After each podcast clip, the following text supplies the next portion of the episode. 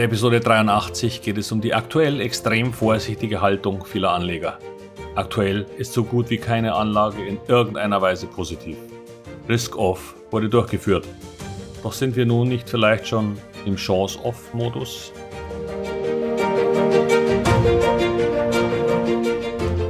Herzlich willkommen, moin und Servus beim Podcast Aktien verstehen und erfolgreich nutzen. Mein Name ist Wilhelm Scholze. In diesem Podcast erfahren Sie, wie Sie das Instrument Aktie für Ihre Geldanlagen richtig einsetzen und dabei den Großteil der Profis hinter sich lassen können. Wie Sie teure Fehler vermeiden und am Wachstum der innovativsten Firmen der Welt partizipieren. Tipps gibt's viele. Hier geht's ums Know-how. Risk-Off hatten wir schon. Doch heute geht es um den Chance-Off-Modus. Wo stehen wir aktuell? Vor rund zwei Jahren, nachdem der Corona-Crash den Aktienmarkt gerade in ein tiefes Loch gerissen hat und der DAX rund 40 Prozent verloren hatte, stellte sich ja sehr schnell eine massive Erholung ein. Olaf Scholz hatte damals schon gesagt, dass die Politik, die die Lockdowns ja verordnet hatte, alles tun werde, um die Wirtschaft zu stützen. So eine Aussage hat schon einmal den Euro und Europa gerettet als Mario Draghi das vor gut zehn Jahren in der Eurokrise gesagt hat. Jedenfalls war der Verfall des DAX und der Aktien überhaupt für viele noch nicht am Aktienmarkt aktive Geldanleger ein Einstiegssignal. Ich habe das ja schon einmal erzählt, dass es fast unmöglich war, schnell ein Depot zu eröffnen, weil die Banken vor dem Rand überfordert waren. Das spricht nun überhaupt nicht für den dummen Geldanleger. Im Gegenteil. Viele Profis und Fonds und sogar Robo-Advisor reagierten falsch und reduzierten in diesen Crash hinein massiv ihre Aktienpositionen. Naja, irgendwer muss ja auch verkaufen, wenn die Märkte fallen. Doch die Privaten wollten diese Chance, wieder einmal in den Aktienmarkt zu kommen, für sich nutzen. Sie sahen, völlig zu Recht, die Chancen als ausgesprochen attraktiv an. Nun muss man allerdings auch zugeben, dass man stark fallende Kurse attraktiv findet, solange man sein Depot nicht voll davon hat. Hier spielt die Psychologie natürlich eine große Rolle. Wie auch immer, eine neue Gruppe neuer Aktienanleger begann den Markt zu beobachten und zu investieren. Da die Erholung allerdings so ausgesprochen schnell ging, waren natürlich einige Schnäppchen schon zwei Monate später gar nicht mehr so groß. Doch nun waren viele angefixt, würde ich sagen. Die schnellen Gewinne mit den ersten noch günstigen Aktien führt nun auch zum Kauf von weit weniger sinnvoll bewerteten Aktien. Aktien, die stark stiegen und die sogar ein hohes Wachstum und einen gewissen Hype-Faktor für sich beanspruchen konnten. Nur lief die Bewertung, um die sich diese neuen Anleger jedoch wenig kümmerten, komplett aus dem Ruder. Es war einfach die Zukunft, die man da kaufte. Das konnte doch nicht schlecht sein, oder? Hören Sie dazu gerne noch einmal die Episoden Nummer 53 und Nummer 61 über Bewertungen und den Risk-Off-Modus bei Tech-Aktien. Nun begann der langsame, aber stetige Verfall dieser Aktienkategorie allerdings nicht erst mit dem Einmarsch Russlands in der Ukraine.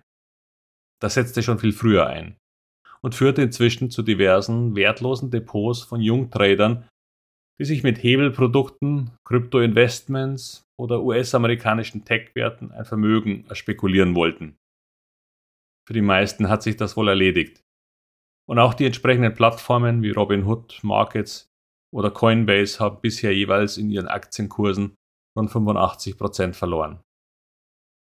Der Vorteil der jungen Aktienbeginner ist nur, dass sie es, weil jung, mit vielleicht noch wenig und damit wieder verdienbarem Geld getan haben. Bei anderen älteren und vermögenderen kann es sein, dass sie sich ihre Depotauszüge auch digital nicht mehr sehr gerne ansehen. Zu viele schmerzliche Verluste auf einen Haufen. Und es scheint kein Ende nehmen zu wollen, was dann bei manchem zur Aufgabe dieser Anlageform führt und zu einer großen Frustration. Was schade ist. Denn wie schon öfter gesagt, es gibt nun eigentlich gar keine Alternative mehr zu Aktien.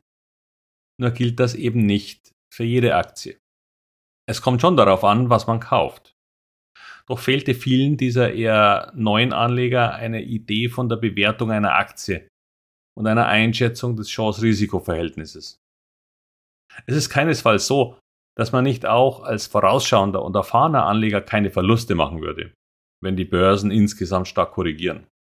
Das geht nicht und wer Ihnen etwas anderes erzählt, schwindelt ganz gewaltig. Börse ist leider so, dass auch gute Aktien in einem so starken Risk-Off-Szenario mit heruntergerissen werden. Doch wenn sich der Rauch verzieht, werden diese sich wie Phönix aus der Asche wieder emporschwingen. Nur gilt das eben keinesfalls für jede Aktie.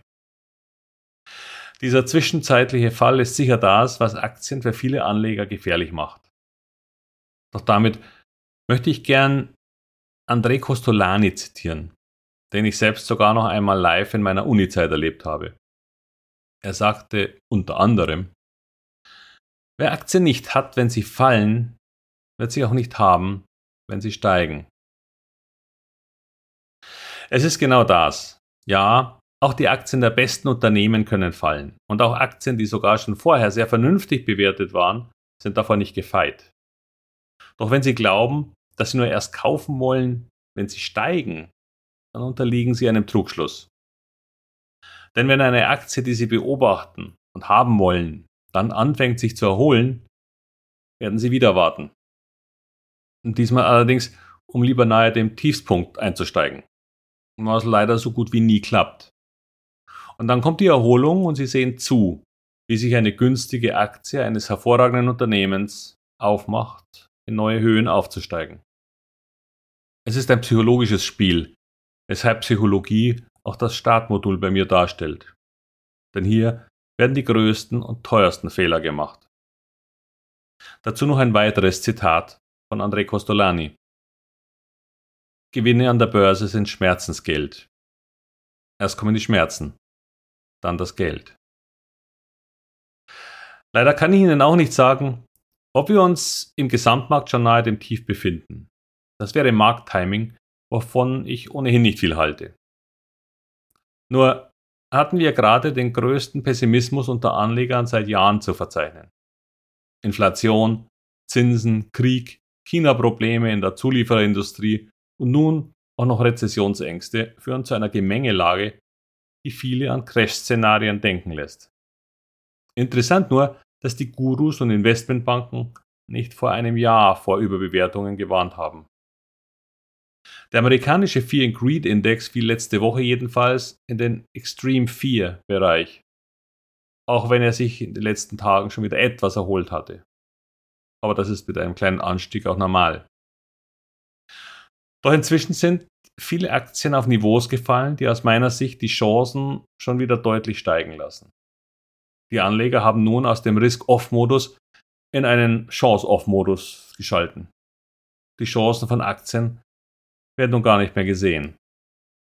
Die Bewertungen guter Aktien sind nach dem starken Verfall wieder attraktiver, auch wenn das für so manche Tech-Werte weiterhin wohl noch nicht stimmt. Einen Faktor gibt es allerdings, der das gesamte Szenario für viele Aktien schwierig erscheinen lässt. Die permanente Bedrohung durch einen Gaslieferstopp durch Russland.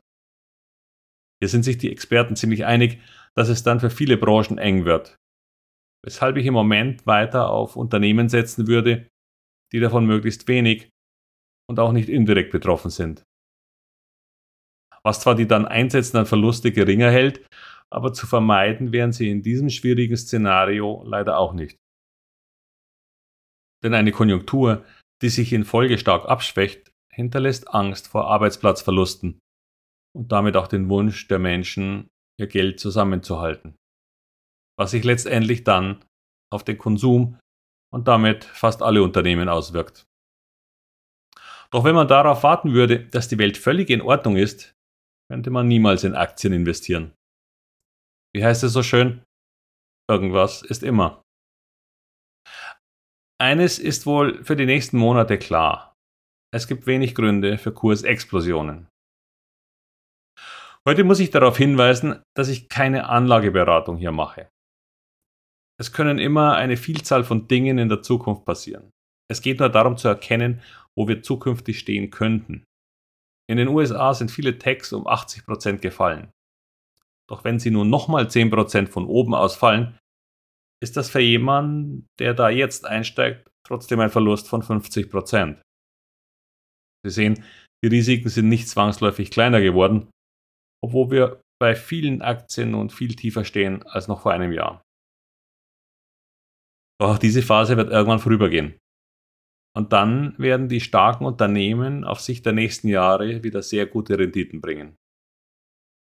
Nutzen Sie diesen Sommer doch, um sich für die garantiert wieder kommenden besseren Zeiten vorzubereiten. Erwerben Sie das Know-how, das Sie Fehler vermeiden lässt und das Ihnen bei der Auswahl interessanter Aktien hilft. Nicht damit Sie neue Tipps hören, sondern damit Sie solche bewerten und einschätzen können. Aktien sind ein längerfristiges Investmentvehikel. Das sollten Sie wissen. Und damit wünsche ich Ihnen alles Gute in dieser schwierigen Zeit. Nutzen Sie sie. Bis bald, Ihr Wilhelm Scholze.